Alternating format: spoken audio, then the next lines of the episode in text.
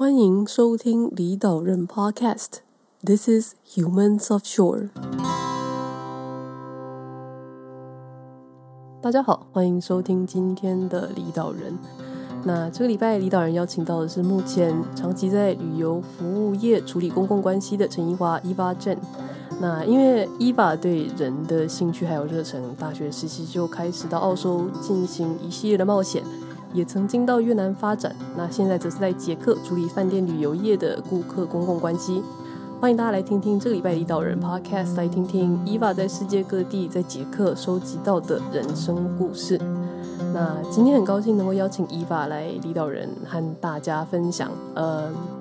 ，Eva 在捷克嘛，那 Eva 的二零二一年过得还好吗？二零二一年还不错。就是去年年底回了一趟台湾，然后在百般不愿意的情况下，就是还是回来了捷克。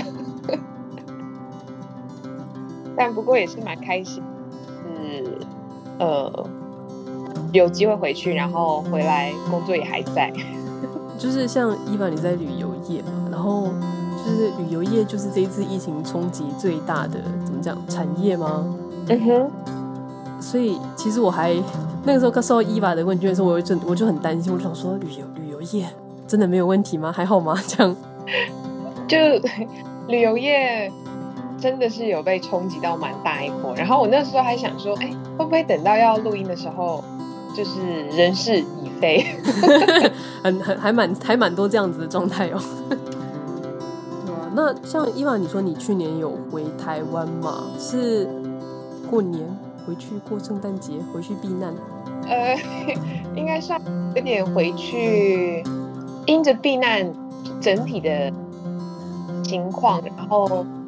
也算有一小部分是避难，然后就想说刚好可以回家，因为我们这边情况还算还蛮感恩的，是他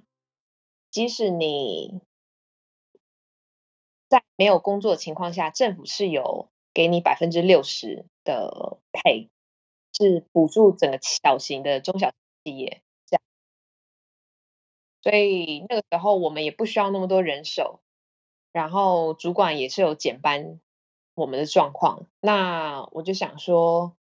嗯，其实就是刚好趁这机会可以的话就回去。那一开始他是是说先用减班的方式，就是当这一波疫情开始的时候。然后政府还没有提出一个因应措施，我就跟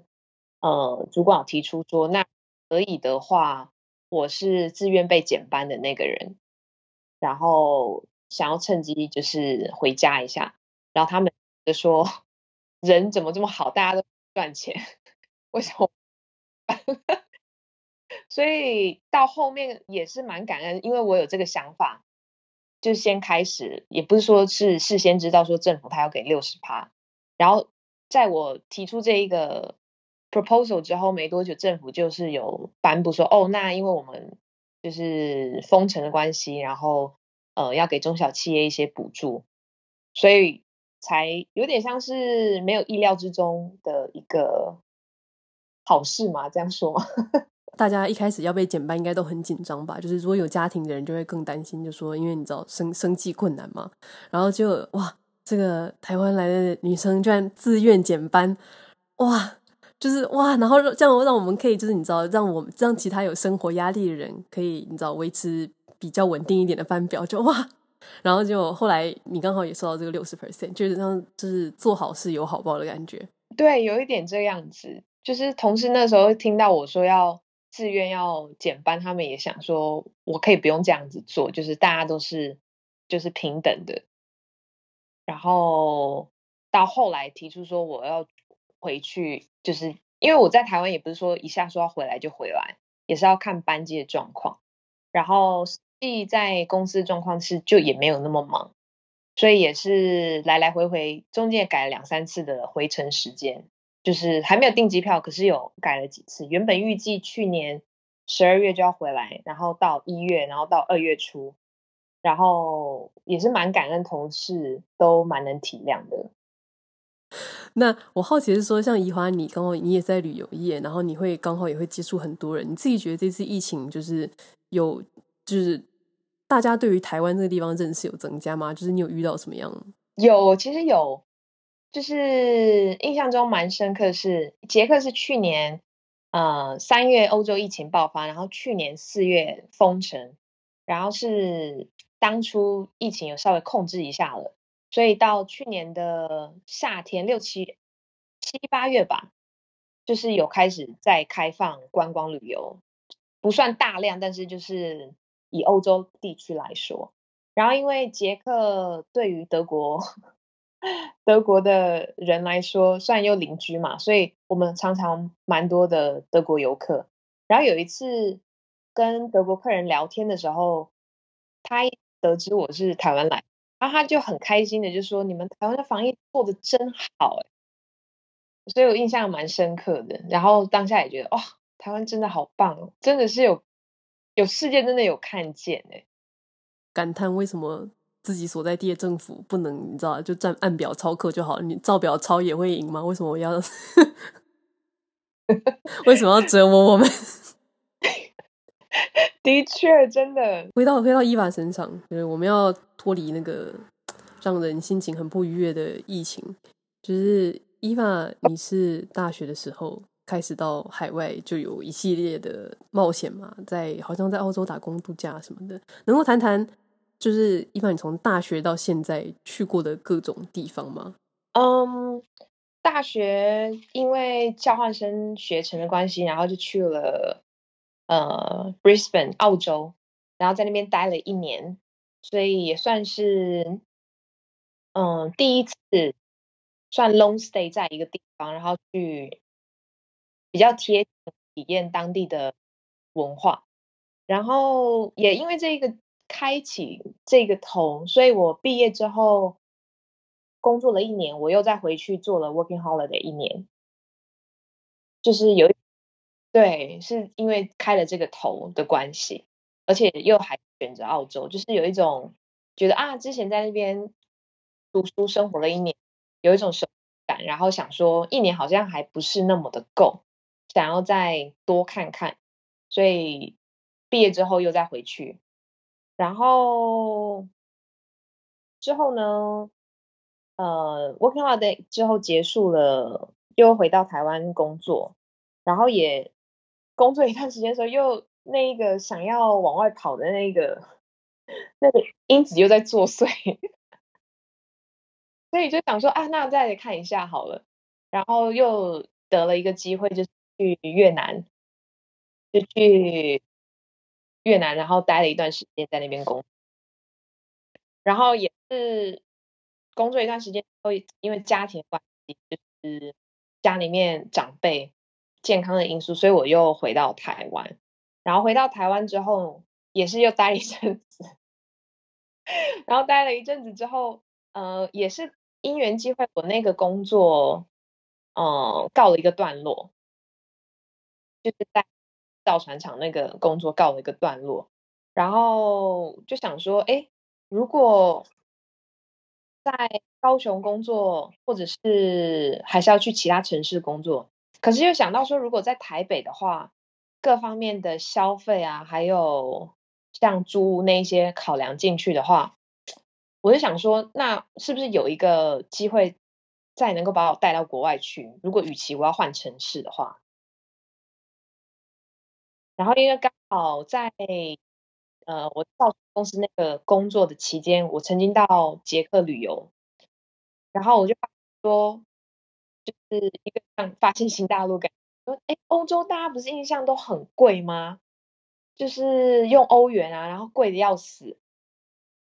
然后想不到说我到捷克。居然消费当地的币值跟消费整体来说，其实跟台北差不多，甚至是有些时候是比台北还要呃算是 affordable 便宜。所以当那个工作告一段落之后，就兴起了这样的一个想法，然后就慢慢往这条路去走，就是在搜寻资料啊各方面来说。就是伊娃，你一直就是来来去去，哎，就是 交换。打工旅行，然后又回台，然后又出去又回台，又出去又回台湾，这样有一点这样子，对，真的很有趣。就是因为通常大家就是你知道去了一个地方，就会想要待久一点，但是因为嘛，就是你知道，交换跟打工旅行这种东西，本来就是一段时间的。对，但我我可以理解，也可以体会他想要就是一路玩下去，就是那样的心情。不过当时也是因为几个大家都知道的比较实际层面，是你签证到了，那哦，真的就得回去。对，然后有那 working holiday 的情况就是这样，然后读书那一次也是，即使我想要留，可是就还是得回去去完成当下必须要完成的事，然后就是想说，那就边走边看吧。嗯嗯嗯，对啊，毕竟那个有些因素不是自己想怎样就怎样，在海外有很多的部分是被签证控制住的，被签证掐着脖子走。的确，对，然后在其实，在前面。嗯，就是这伊法似乎就是有提到，就是说对人比较感兴趣。然后我比较好奇的是，你到底对人的哪个部分，你知道，人的哪个部分吸引你？让我觉得非常吸引的一点是，我觉得每个人他都有一个故事可以说，就是任何人都有故事可以说，即使他再怎么平凡的生活，再怎么简单，都有一个故事可以。就也许为什么他会选择要这么平凡的生活？像有些人就觉得说，我的人生要轰轰烈烈，然后要有一番呃很特别的一些经历什么的。对，那就他这样的人就是有非常多的故事可以分享。那相较之下，有些人就是简简单单的，可能他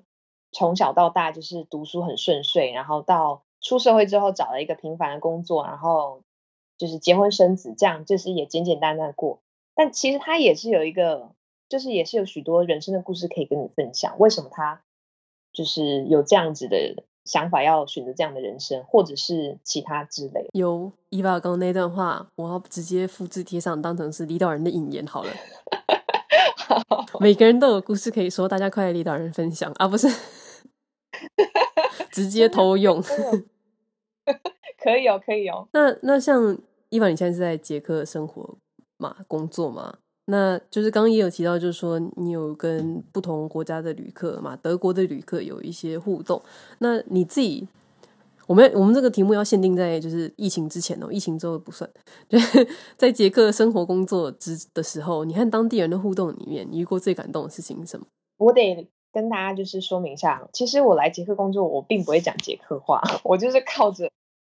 英文，就是傻傻的冲过来，但。大家都是很多前辈来这边之前的有前辈，或者说，嗯，在这边生活一段时间台湾人或是国际人士，他们都会跟我分享说，哦，你就是要学一下捷克文啊，才可以更融入，或者说你平常生活以日常生活来说，也会对你比较就是帮助也蛮大的。对我啦来说，学习一个语言真的是要有一个嗯，有一个动力在嘛。但我就觉得那个动力，即使在这边生活，那动力还不足以到我想要去学这个语言，所以我就还是这样子，好像每天捡个一两个单字，或是复习一下跟当地的人。所以我的捷克文程度是非常想着，非常非常的不怎么样。然后我去超市的时候，嗯、呃，一刚开始到的时候，这边的人，超市的店员的 cashier，你只要不会讲。捷克话，或是你有听不懂，其实他们都会对你有点不耐烦。然后在这样子的情况之下，我就总是觉得说，我到哪好像都是被一个碰壁的状态，或是不是那么友善的对待。尤其是你知道台湾的服务业又那么的友善，所以 当有我到一间小店的时候，然后店员突然间就是很，你知道很。很热情的招待，就是招呼我。然后我虽然就不太讲捷克话，我就只能用非常非常不怎么样的打招呼。然后他还是比手画脚，就是就是要让我知道说，哦，他他就在这边，然后我需要他帮忙的时候都很 OK。我就第一次，可能太久没有这么被温柔的对待，就觉得哇，感动了吧？我那一次的冲击蛮大的。虽然说英文应该是都通。但是，如果要在当地工作生活，其实通常都还是会建议学一下当地的语言，因为就像刚刚伊凡你讲的，就会有这种事情，因为毕竟不是每个人都会英文嘛，就英文不是一个你知道他们平常生活时候会用到语言。但是我没有办法感受伊娃感受到的，因为日本人就是日本他们的服务业，虽然说你感觉到他只有嘴巴在笑，但是至少他还是笑着的这样。对，这边人是嘴巴都不给你笑哦。对，就是那个服务业态度是不一样，他们还是蛮哦。有一件事情我想特别分享一下，就是嗯，因为讲到刚刚突然带到捷克人，就是呃前年的圣诞节，我在搭公车的路上。然后我就搭，刚好搭到一台，就是从远方飘来，那时候是天黑，远方飘来就是，你就感觉那台公车怎么特别不一样，因为就是很多灯在闪的感觉。然后等它靠近的时候，它停泊，我们要上车的时候，就天哪，那个公车司机居然穿着圣诞老人装，还连胡子都戴了，然后整台车就是弄得非常像，就是圣诞灯，然后。车上还大放着，就是 Last Christmas 什么 I Gave You 这首歌，就是大放哎、欸，一一直在放，然后就很欢乐，然后连圣诞司机他就自己也在那边很开心的，就是跟着哼唱，然后当下就是觉得说很感动，一个他因为很我相信那是因为不是每一台公车都这样，是这一台特别，所以我相信他自己。就是对他自己工作的一个热忱，然后也想要把这个对于圣诞节的一个喜悦分享给大家，所以他才把他的车子装饰这样，然后甚至他自己都打扮成那样。然后我下车的时候太感动，所以我就写一张纸条给他，我就跟他说 “Merry Christmas”。那他应该也蛮高兴的，应该吧？希望哦。像刚刚伊凡你有提到，就是说你其实没有怎么讲，很积极的去学捷克文，那。但是因为，然后虽然说像捷克应该也算是英文也算是一个普及的语言嘛，就是就以年轻世代来讲，大家应该都是会讲英文的吗？就我个人经验来说，年轻世代慢慢慢慢，因为捷克它在脱离共产进入民主的时代也才差不多三十年多，一九八九年那个时候到现在，基本上。他们国家对于之前的共产的一些意识，其实我觉得还是有一点存在，所以也可以体会说，也可以体谅说，为什么他们有些在服务精神这一块比较缺乏，因为 就是比较不知道要怎么去微笑吧。对，以英文这一块，我刚开始得说我吃蛮多苦头，就是没有意识到说，哦，这个语言。就是你就算学个基本的问候语，或者是像很简单，在台湾就是外国人都说要说你好，或谢谢，或是对不起这些简单的东西，至少对方就知道说你有一点点的心在这一块上面，所以他也不会对你那么的呃坏吗，或者说不友善。对，那。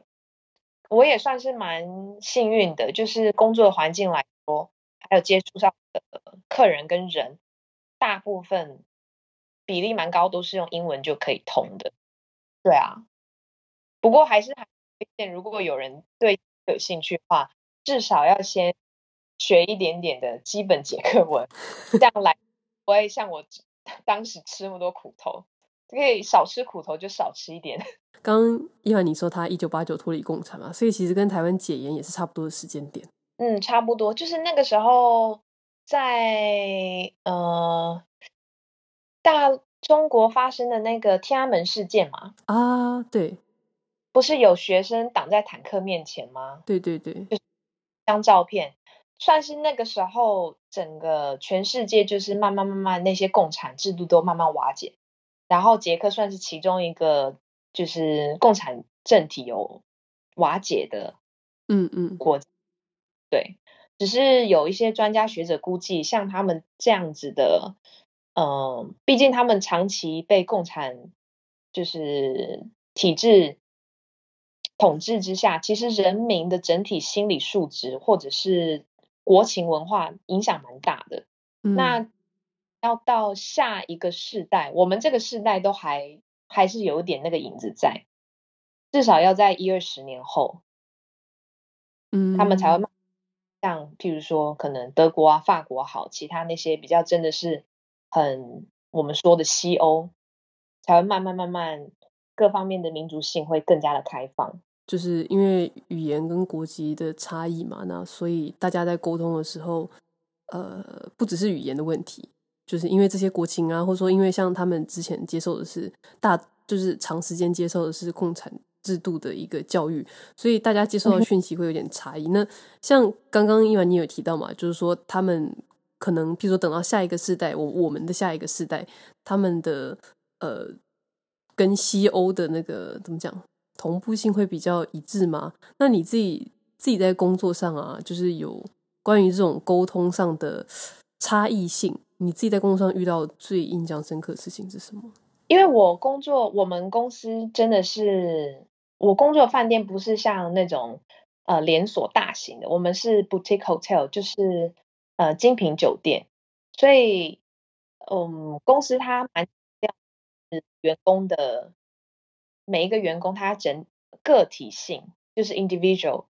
然后他也很很 appreciate 每个人所带来的不同的文化的东西。所以，嗯、另外一件还蛮感，就是讲到我们团队，我们团队那个时候，我们现在都是讲疫情之前，我们疫情之前团队的国籍高达就是，嗯、呃，我们算过大概有三十一个国籍吧。嗯，对，整个公司有不同的国籍，就有三十个不同的国籍，所以相处起来有好也有挑战性的地方。就是 好处就是，对我这样讲，你就可以懂我的那个挑战性的地方。因为好处是，其实大家基本上主要的百分之占蛮高，八九十都是用英文在。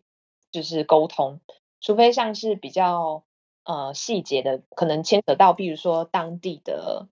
呃当地的办事，比如说当地办事，你就是捷克，那或者是说比较当地的，像我们 housekeeping 部门比较就是当地，那你就是还是得用捷克文跟他们沟通，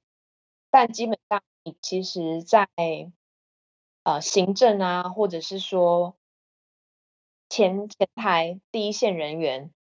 都是或管理阶层，全部都是用英文。毕竟我们管理阶层老板是奥地利人，对，其实用英文也都是可以通的。然后跟捷克同事相处起来的话，可能一刚开始他们会，嗯，比较慢熟。就是他们都还蛮友善的，但是就是会稍微慢熟一点。然后我印象比较深刻，如果硬要说是，嗯，跟同事之间在沟通上的相处，我觉得是跟一个阿尔及利亚的同事，他阿尔及利亚人，我也是在他身上学到蛮多的，然后怎么调整我的沟通方式。他是就他身上，我学到的是，也许是他个体，因为毕竟接触阿尔及利亚的人的机会就是只有他一个，所以我透过他去学习他的文化跟他的国家，然后他给我感觉是阿尔及利亚的人，或是就他个体而言是比较呃直来直往的，就比较直率的，他有他的个性是想到什么说什么，然后这也带到他的情绪。或是各方面，他只要情绪一来，他也会直接要说什么就说什么。但他有时候情绪来，不见得说他说出来的东西是是有那个意思，或是要针对你。可是，在台湾人或是我受的教育，嗯、呃，体下就会觉得说你这个人就是很很不会为别人着想，然后你太过直率，就是你就是很会发牢骚这样子，然后。可是呢，相较之下呢，我在他眼里，他就觉得我这个人很不干脆，很很 对，就是很就是太委婉，然后，太婉转，变成我这个人很多好像在他眼前是不是那么真实？嗯，就是人家 sincere 英文讲 sincere 不是那么诚挚，所以他就曾经跟我主管反映过说，为什么 Eva 他都不会觉得就是为什么他每次讲到什么事情他都不会生气，然后他就只会就是都是用微笑用正正面，他觉得这根本都很假，对，他就觉得我也是一个很假，不对，干他屁事啊！跟主管抱怨这有什么意义吗？就是所以呢，对，他就他就曾经跟我主管反映过，他觉得我很假，然后我觉得那就是一开始没有我们两个沟通没有在，就是不够了解彼此，然后还在认识对方。然后再加上说，那个时候我被公司聘入，我也被列入像是教育训练这一块。然后他算是前辈，他算是我的前辈，所以我有点像怎么说，空降吗？又有点不像空降，就是居然哦，一个一个人要来新来的人，居然来训练我，我觉得多多少少会有一点，可能不太对啊。然后再加上说，他可能就是刚开始认识我的时候，我给他感觉就是。好像什么事情都可以，就是笑而化之，大而化之，然后笑笑的带过，就觉得我很不真实，然后很假，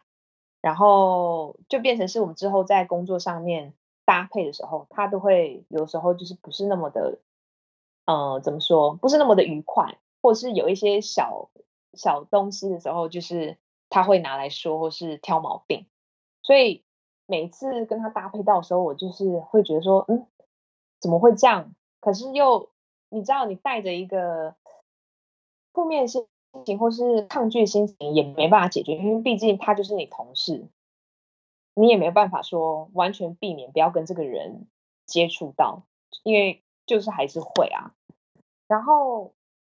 我主管跟我讲这件事情之后，我就跟他聊过，因为我主管认识他蛮久，所以就由我主管第三方他自己，我主管是意大利人。所以，就他对这个阿尔及利亚的人的认识，还有嗯，同事上面的相处，他就说他这个人就是这样直来直往。那如果你有什么话，你也不要直接闷在心里，或者是用另外一个方式，你就直接让他知道说你有什么样的想法。嗯，就是他，他当成他是这样子的个性，他想要这样子，呃，他是这样个性，那你就用这样的个性去对待他，他才会理解你。而不是说他是这样个性，然后你还是用你理解该怎么样去呃跟人相处的方式来对待他，可能就是很难去跟我在同一个频道上。然后呢，就因为这样跟主管聊过之后，有一次我们又就是搭配到，就是工作上又搭配到，然后呃讲到一些客人的事情吧，然后我就不自觉地说怎么会这样，就是发了小牢骚。然后大家听到之后，他就整个很开心。他开点不是因为说我发牢骚，他就说：“对嘛，你就是要这样子，你有什么感觉，你就是要把它说出来啊。”我当时 也是蛮冲击，就我我 就是就是我基本上是面对客人的事情，毕竟是公事，我是不会带任何的，我是尽量就是把它就是公事就是公公办，即使说呃客人事情。其实有时候是蛮烦的，就很像照顾小孩，然后我还是会尽量就是觉得说，哦，那反正这就是客人的事情，然后能够让对方处理好，让对方能够开心，我也觉得很有就感。所以我那些呃发牢骚啊或是什么的情绪，我尽量消化掉。然后那一次就是无意间蹦出来那句话，然后居然让他整个大赞赏，而且从那一次之后，我们两个。在就是共事上，他也更认识我这个人，他也知道说我也是会有情绪的，然后他也知道说其实 我也是一般的人，所以就是有把我们两个关系有拉近，他有更了解我，我也更了解他。见人说人话，见鬼说鬼话中，是也不是，就是怎么说，遇遇到不同的人，你跟他相处的模式真的是也要稍微做调整，因为有些人可能你这样跟他讲。嗯，委婉的方式，他就可以明白。就像对于英国同事，你跟他讲太直接，他可能还觉得，呃，你为什么要讲这么直接？可是你对，嗯，像那一位阿尔及利亚这一位特别的同事，就是你就是要跟他直接。你如果不跟他直接，他就是还是觉得，哦，你就是没没关系啊，你没差啦。听完刚刚这个阿尔及利亚前辈的故事之后，我就想说，一，他应该没有认识的日本人朋友。然后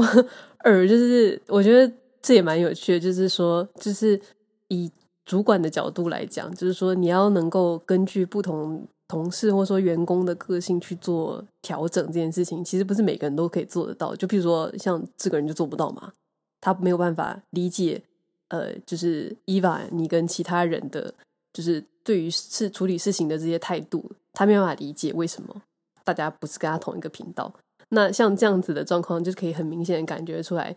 就是什么样的人适合当主管，什么样的人可以再待一下，这样。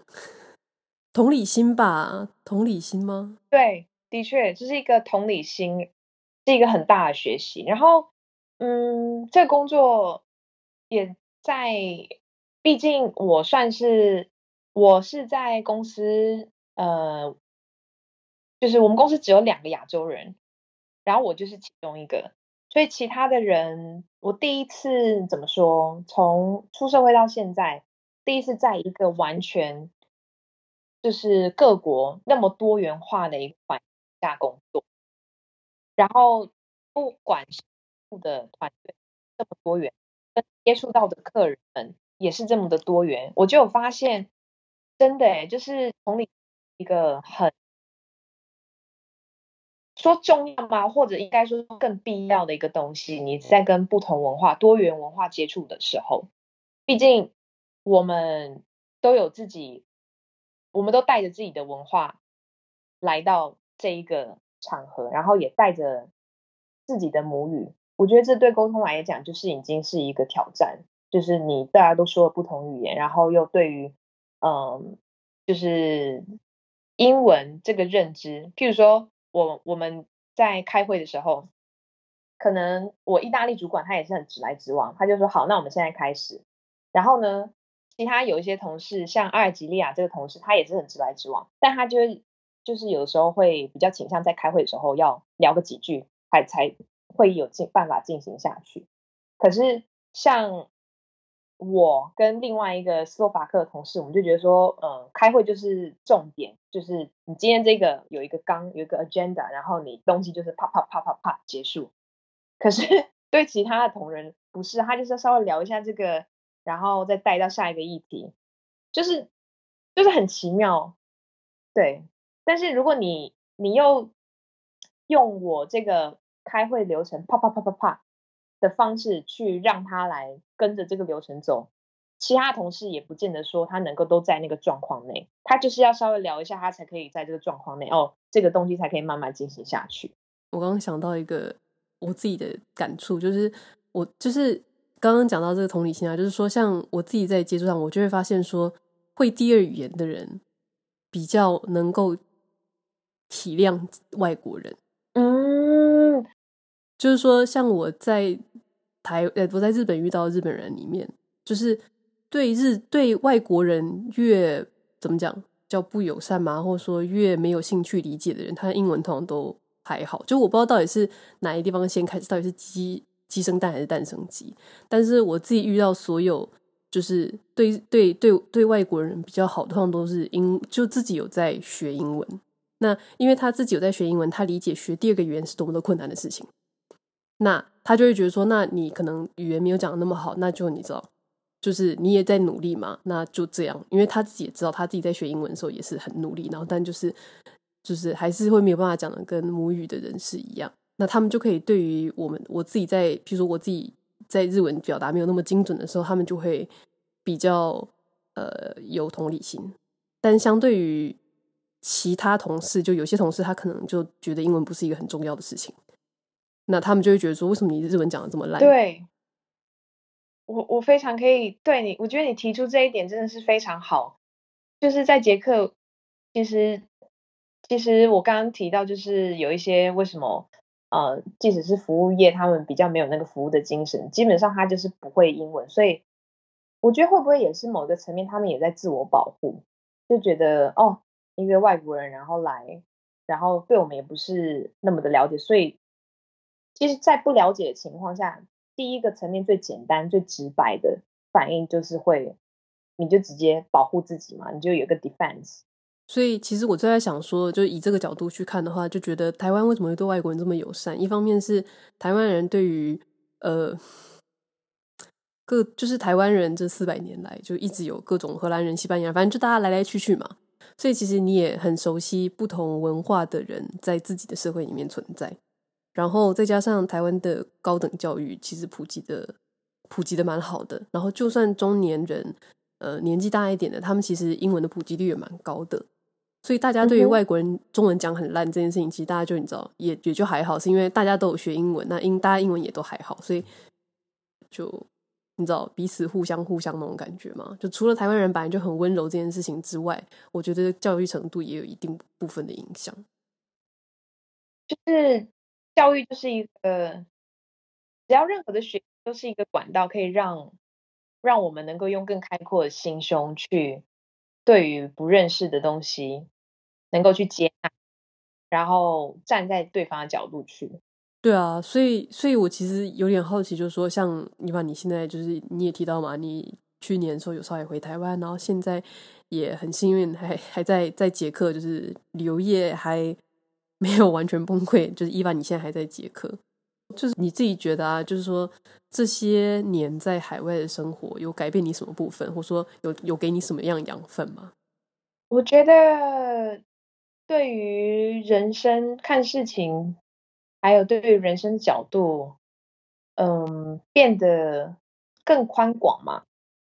我从小成长的环境家庭，就是是被教育说，哦，那好好读书啊，然后，嗯，出社会之后就找一个好的工作，要么就是稳定。所谓的好工作，在我的家庭背景给我的一个观念，就是稳定跟。主要第一个条件一定是要稳定嘛，然后第二个就是你薪水也要还不错，至最少至少是每个月就是呃你可以养活自己，然后也可以有积蓄有剩余的钱可以存钱，然后再来就是要么就是有三节有年终，那个就是他们所谓的好工作。对，然后呃有好工作之后呢，下一步就是哦那就遇到合适的人就结婚生子啊，就这样子你的人生。这样子就是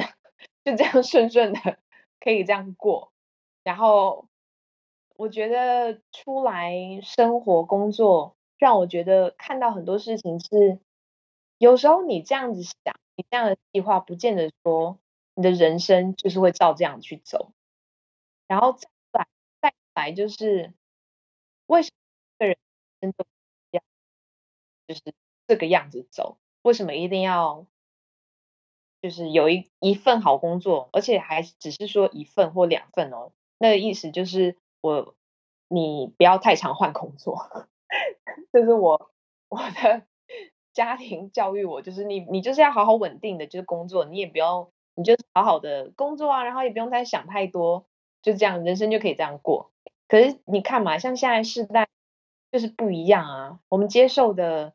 嗯，资讯也好，或者是现在的整个社会的变动，完全是跟以前我们长辈教导我们是 超级不一样的。没有三百六十度，至少也有一百八十度的不一样吧？有有有吧？对吧？只是说，那就是整个世界各个国家不同地区，它的接收度的呃程度的快与慢，跟多与少而已。对啊，然后而且为什么又要提到说结婚生子？为什么一定呃，你人生就是要有这一个过程？当然有这个过程，有些人会觉得特别的，他才会感到圆满。但就是没错，可是不是这个东西可以套用在这个世界每一个角落的每一个人。因为我也看到很多人，他的人生是他有一份他觉得他自己不错的工作，可是旁边人觉得啊，你这什么工作啊？或是连我身为朋友说，哎，你你确定你要做这个工作吗？像像我有一个朋友，他就是他在那个无国界医生里面当，嗯，算是 coordinator，就是里面不是他不是医生，可是他是在里面工作，在现场的，然后他就被派到一些比较战乱的国家。然后刚开始他跟我分享说他去申请这个工作的时候，我就想说为什么啊？就是听起来很危险，而且你又要离你的家人那么远，还有你你的朋友。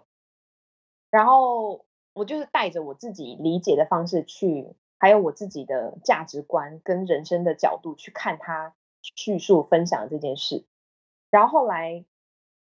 他分享说，哦，他之前就曾经在 Handai 就是那个制车的那个车子牌子里面，就是也做到还不错。可是他就觉得他人生有点没方向，他觉得人生其实还可以有其他的可能，所以他想要去这个世界，然后呃多看之外呢，也可以看他自己可以就是带给其他人什么样子的一个祝福。所以他刚好。听到其他人有在讲这件事情，他就想着去做。然后他也是一样，现在过得好好的啊，就是不是说哦，好像这件很恐怖的事情，然后你去做，你就是会怎么样，也没有啊。然后或者是在说，嗯，我以我来说好了，我现在这年纪，身边的朋友们就是比较好的、比较亲近的，大部分比例蛮高的，就是也都结婚生子。或是也在迈入那个生子的阶段，然后就好像是，嗯，你会觉得说，哎，那我是不是也该要像他们一样？可是我我又觉得，对，尤其是我回台湾的，就是这一次回台湾，我就有一种感觉是，哎，大家都在讲聊小孩的事情，然后聊婚姻的事情，然后自己好像。说是脱节嘛？又不是，就是变成是聊天的内容跟，嗯，你知道那个焦点不太一样。毕竟人生的阶段是在不同的一个框里面的，不是说他走的比较前面，或是我走比较慢，没有，就是在不同的框，不能说人生是一条线，然后大家是快跟慢，没有，我觉得是。嗯、每个人的每个人其实都有自己的 timing，然后你也不用去跟别人我觉得这是在海外生活工作这几年让我感，因为我有看到我们的客人，然后年纪很大，然后才有小孩，一样过得快乐啊。然后也有是，嗯，大家都觉得他事业有成。然后生活也过得很好，但是他的内心就是一股孤寂感。怎么说？他的工作各方面，大家都觉得哦，一讲到或一看到就是会羡慕，也会觉得说很好。可是呢，他就是一个孤寂感，然后跟家人的相处时间也少之又少。但你你觉得说这样子是好的生活或是成功的人生吗？我觉得那倒也未必。就是只有当事人他自己最知道，所以，嗯，真的是人生看人生的角度的宽广吧。对啊，也不会说对一些事情也会比较用不同角度去看，然后对于事情的执着也会少一些。就该做的事情我还是会去做。所谓的执着是指不会觉得说。哦，我一定要怎么样怎么样达到一个什么样的一个，譬如说我工作一定要达到一个什么样的 title，或是我年薪一定要多少钱干嘛的，然后或一定我我几岁前我要生小孩，我要结婚这样子，我觉得不是，就是我可以把这画进我人生的蓝图里，可是我会也是依依着在走的过程当中去调试，然后去看说哦哪里是可以我。再多做一点，或是哪里我可以稍微调整一下，或许这东西不是适合我现在这个状况。伊娃，你讲的这一段事情，就是一方面是深有感触，一方面是就有点像是有点接近我们刚刚提到，就是啊不同的国籍背景会有不同文化差异，然后所以在这个之下，每个人也会有他自己个体的差异。而且就是讲到这种地方啊，我就在想说，就是你知道每个人都有不同的选择嘛，所以我很好奇，就是说像如果。抛弃现实的限制，就是你可以找到工作，你可以拿到签证，这个都不是问题。你可以自由选择生活的地方的话，伊娃，你会选择台湾吗？还是你会选择捷克？还是你会选择一开始很喜欢的澳洲？还是哪里？我其实当你就是发这个大纲的时候，我看到这个问题，我就是有从不同角度切入。我在想说，我是不是还会选择台湾？当然，就是你看我这样进进出出的，一直被勾起那个 那个。可能就是比较那个几率是比较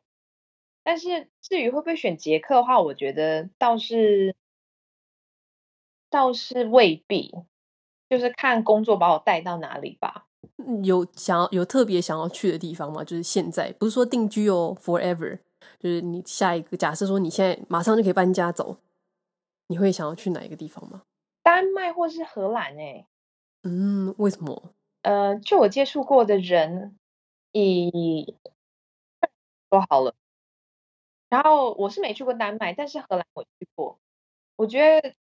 这两个特别会提到是，嗯、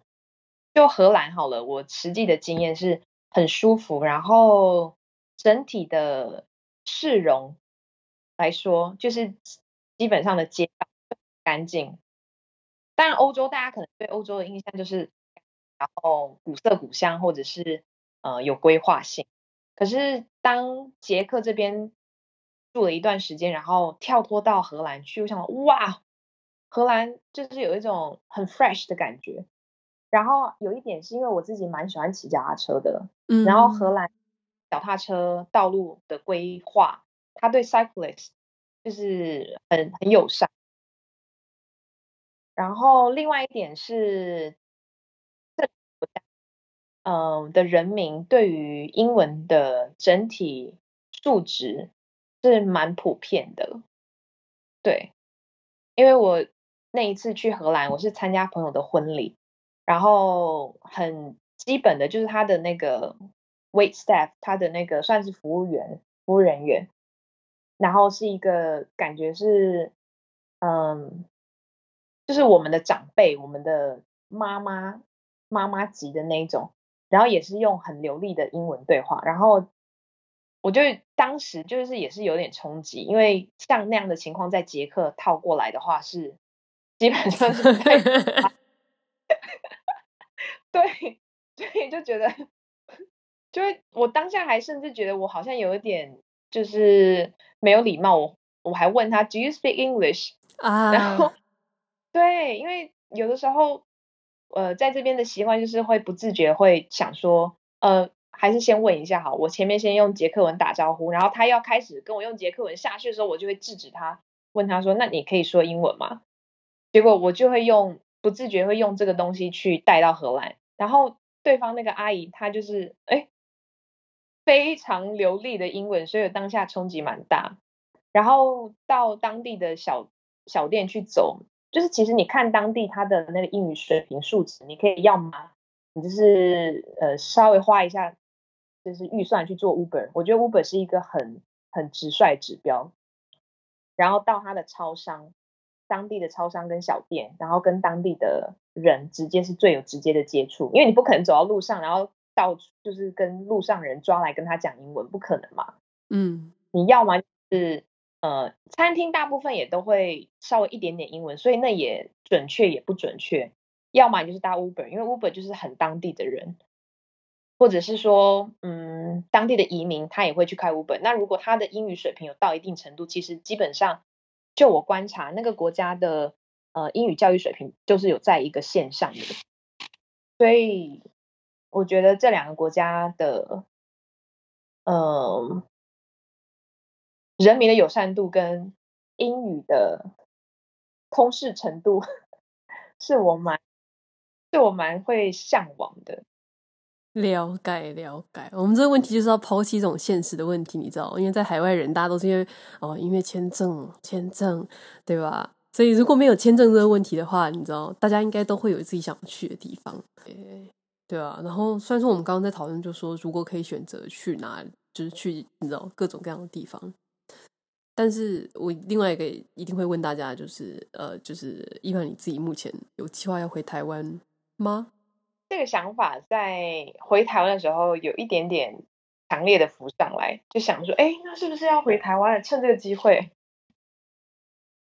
然后我觉得疫情就是改变蛮多看事情角度，其实也是这样说。然后像以前我可能就会觉得说我不会，我就是要已经就是在欧洲有扎了根了嘛，也算是呃。生活也算是过得蛮，就是也有学习啊，然后也有成长啊，然后也算是舒服的，然后会想说，那有机会那就在这边留着吧。呃，对疫情关系，那一次回到家之后，其实会想说，嗯，就是一个安全的地方跟一个动荡的地方，就是回来好像要回到战乱区哦，就是战争的地方。因为那个时候我我在这边是一个人嘛，所以当开始封城的时候，其实内心有一点，嗯、蛮多的小剧场，就会想说，哎，那我自己一个人在这边干嘛？其他人要么有家庭，要么就是有另一半，然后再不呢，就是有计划性的想说，那在这边，嗯，要拿永居，就是完完全全在这边。然后我有反思，问我自己，我对于杰克的情感到底那个程度在哪？我又像我们刚刚聊，我你你稍微可以猜出来，就是我可能也不会在 杰克永居类的，英英因为英文嘛，我觉得这地方还蛮伤的。就是生活层面来说，英文就是很直直观的一个，另外一个就是他的薪资条件各方面。成长没有像，嗯、呃，他的怎么讲？你的起薪或是薪资条件没有像其他西欧国家来的这么的，呃，好，优势啊，没有那么高，所以也会想说，那之后也可以去其他地方，对啊，然后再回来，就是回回到我自己反问自己，哎，那是不是可以回台湾？所以是曾经有想过啊，也不排斥。不过现在现阶段就想说，先把手上的事情做好，然后看可以替，就是现在这公司可以做些什么事吧。在海外台湾人现在没有问，没有问，没有问过自己这句话，真的是骗人。我觉得是骗人的，一定一定有问，而且一定也有兴起，就是只是那个大跟小，有些可能一咪咪，有些可能像我稍微浮大一点，就是长大一点，就是哎，那是不是要回台湾？可是又想到另外一个层面，我回台湾，假设好了，我我那个问题呃持续发酵，然后我重新问自己，那我是不是就趁这个时候回台湾好了？我就问，那我就是回台湾，我也要重新找工作，就东西就是全部都要重新开始。你在这边打的地基啊，全部都是要全部重新，然后全部重新，我发现。台湾的产业，就我目前在做的这一块，跟台湾产业来有可以提供的舞台，我觉得可能还没有到吧。我知道有很多人也是因为疫情的关系，刚好就把这个不确定的心情就直接执行了，就你知道，就是那个心情膨大、膨大、膨大，然后最后就买机票了。那也有像我们这种，就是膨大、膨大、膨大，然后最后就嗯，你知道，泄气泄掉，然后就还在海外这样。就是回去跟不回去，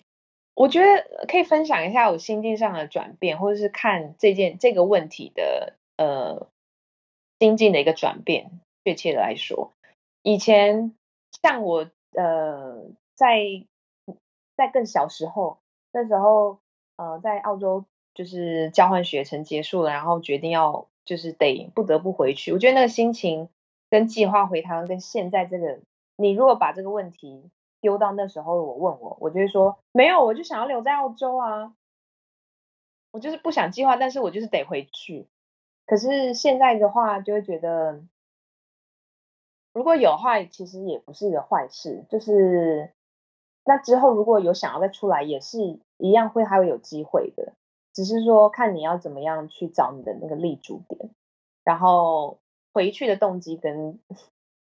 跟要在外面的那个动机到底是什么？我觉得就是我会去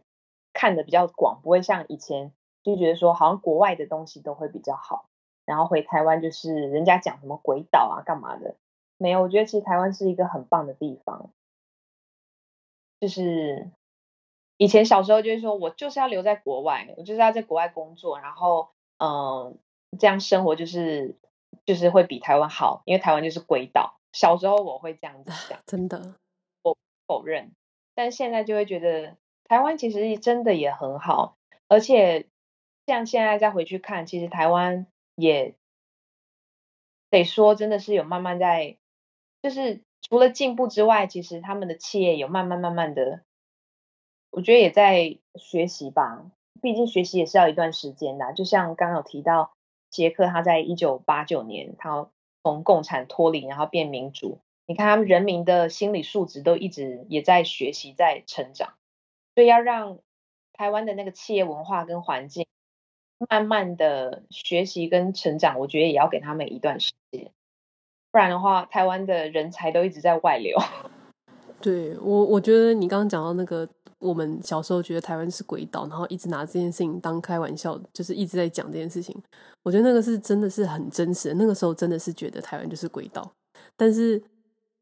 但是我不知道，就是可能，嗯，大家就是在踏出台湾之前都觉得台湾是鬼岛，但你在踏出台湾之后才会发现说，其实有很多我们认为理所当然的事情，其实一点都不理所当然。然后，所以为什么会有一些外国人他们会想要定居在台湾？其实是也是因为他们在不同的地方，你知道，旅行或者说生活工作过，然后他们发现了台湾这个优点，这个我们理所当然认为应该要存在的优点。对，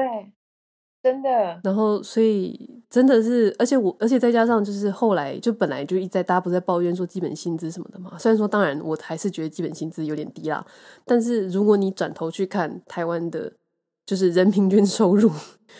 其实还蛮高的，就以世界来讲，你不能拿自己跟美国跟日本比，因为人家是有他专精的东西在，那你没有，所以你说实在话，你没什么好比的。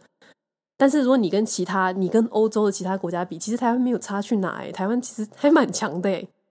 就是你是一个超超小、超边陲还不被联合国认可的奇怪的地区域组织国家，呃，